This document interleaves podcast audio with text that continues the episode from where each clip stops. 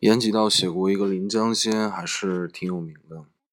这个《临江仙》写到说：“梦后楼台高锁，酒醒帘幕低垂。去年春恨却来时，落花人独立，微雨燕双飞。记得小平初见，两重新字罗衣。琵琶弦上说相思，当时明月在，曾照彩云归。”这个还是蛮有意思的一首词。如果你把“落花人独立，微雨燕双飞”变成一支签放到庙里去，抽中这支签的人大概会想好久，然后庙里的住持可能也不会解答。签一定要写到连住持都不会解答才算精彩，这样它本身对生命的指引性是更高的。我们都在通过各种解释的方法，试图了解生命生命的这种神秘性，不管是星座还是手相。可是我们又始终对这种神秘性无法完全掌握。诗本身也在可解与不可解之间。可解的时候，是因为你把生命投射进去了；不可解，是因为冥顽不灵，因为你始终不愿意去解读生命的本质现象。这有点像中国古人说的这个“六经注”和“我注六经”。有的时候呢，是用我的生命去注解。所有的古籍中谈到的那些事情，有的时候呢是用所有古籍中谈到的事情去注解我的日常生活一言一行。我记得胡兰成也曾经讲过这个事情。胡兰成曾经说：“说我们应该去啊，呃，以理呀，以诗去说理，以诗去说理。那么就是说，我们要那个呃，从诗歌中。”来领悟一些人生的秘密，嗯，这是好像我记得他讲过的一句话，蛮有意思的。那么有人会问：“落花人独立，微雨燕双飞”到底在说什么？碰到这种情况呢，你要怎样跟他去解释这两句词呢？文字很简单，不可能看不懂。那么其中让人感到困惑的是什么呢？困惑的是字句背后你自己生命的状况，不一定是不懂，有的时候是拒绝懂。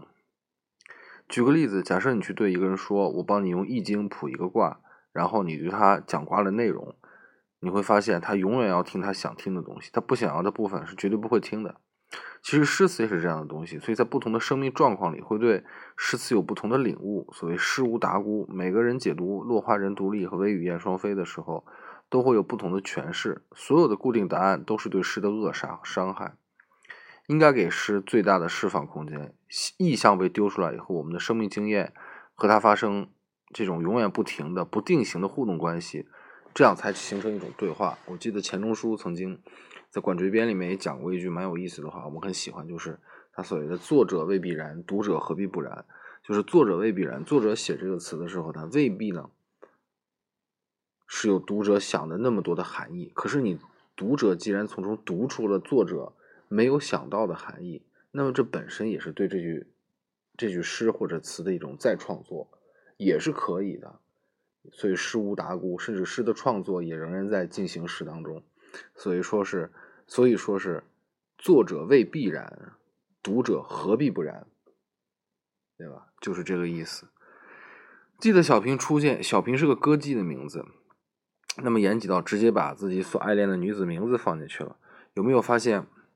其中是很非常口语化和生活化的，初见的感觉是一个创作者对自己生命中情感萌芽永远不停的回忆，有点像前面讲的记得绿罗裙啊，生命中的记你自己愿不愿意记得，可以永远记得的事情也不是很多，所以呢，这个记得小明初见实际上特别像我记得写神曲的但丁，这个神曲呢，他是被古罗马维吉尔对吧？领着去逛一下这个十八层地狱啊，就是有炼狱啊什么这些的，然后看到世间那些名人，包括教皇本人都在里面受着苦刑，因为他们犯下的罪。那么维吉尔代表的是理智，对吧？最后让他通向幸福的是他的初恋情人，我已经忘忘记他的是，嗯，好像叫 Beatrice 啊，Beatrice 也是他曾经在，应该是在罗马吧，就见过那么一面。好像再见他的时候，Beatrice 已经嫁人，然后最后。是不是也是早亡掉了？那么我觉得这里面这这句词让我想到了但丁《神曲》那个“记得小平初见”，对吧？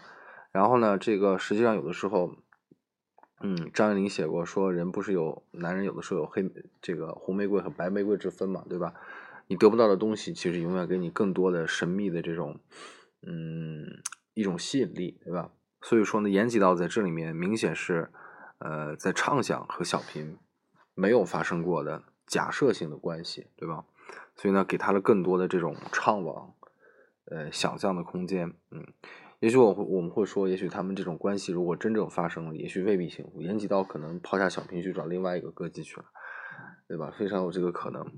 但是呢，这种你得不到的东西，给你的这种动力，有的时候是最大。所以在歌德写的《浮士德》的最后一句里面，他说：“永恒的女性引导我们前进。”这个永恒的女性，或者是永恒的女神。某种意义上说，也应该是一种得不到的女神，就像歌德年轻时候写《少年维特的烦恼》，也是得不到的那种恋爱关系，永远在指引你。嗯，所以说呢，那么诗的下半阙解读了这个，呃，等于说是揭晓了这个答案。所以回到上半阙，他的这种所谓的，落花人独立，为鱼双飞，实际上也是一种，嗯，怎么讲呢？一种对怅惘的一种品味吧，对吧？好，这是读给剑的第二篇。